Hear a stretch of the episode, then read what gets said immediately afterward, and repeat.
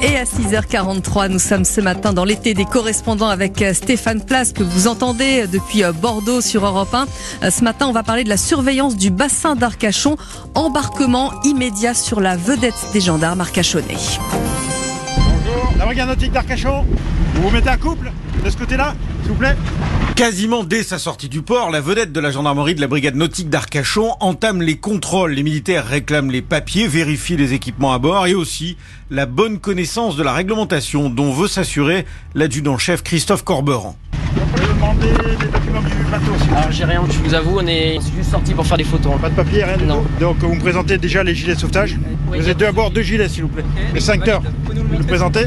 Est-ce que vous savez dans quelle catégorie de navigation vous êtes Est-ce que vous savez ce qu'il faut dans le 0 et 2000 Il y a besoin de gilet, du bout de remorquage, il y a besoin du système lumineux. Vous l'avez Oui. Vous me la présentez, s'il vous plaît Oui, voilà. Ça, c'est une lampe à retournement, c'est pas une lampe étanche.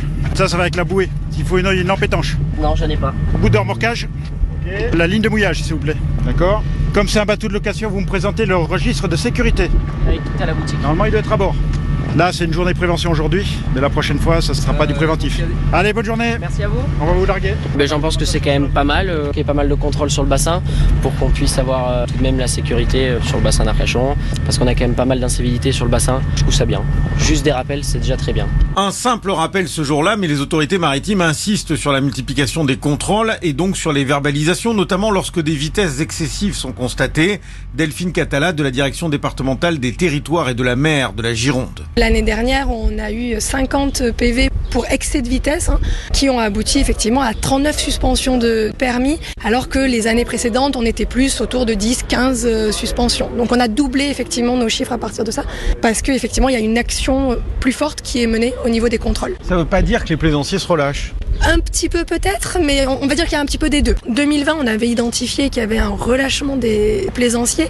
Là, on n'est plus vraiment dans cette histoire de relâchement. C'est une, une méconnaissance finalement de la réglementation. Et puis, il y a une réelle volonté de s'amuser sans contrainte. Ne prennent pas conscience qu'on est sur un espace qu'il faut partager avec d'autres usagers. On a des baigneurs, on a des paddles, des usagers qui vont pas du tout à la même vitesse, qui n'ont pas la même possibilité de s'écarter ou, ou quoi que ce soit, de se mettre à l'abri. Donc, effectivement, il faut être extrêmement vigilant par rapport à ça. Et puis, les plaisanciers ne doivent pas perdre de vue la fragilité de l'écosystème. On ne jette pas son encre n'importe où. Naviguer ici suppose de bien se renseigner en amont. Romuald Chéniaud est le chef du service opération du parc naturel marin du bassin d'Arcachon. L'important sur le bassin, c'est de faire prendre conscience aux gens de la spécificité des herbiers de zoostère marine, des plantes qui sont protégées euh, au niveau euh, régional.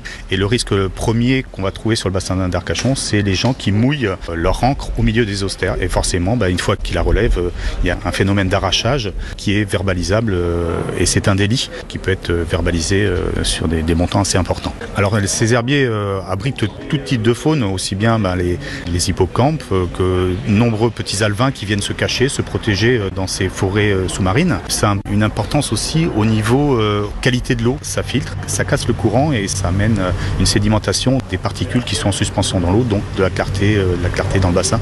La qualité de l'eau est directement impactée.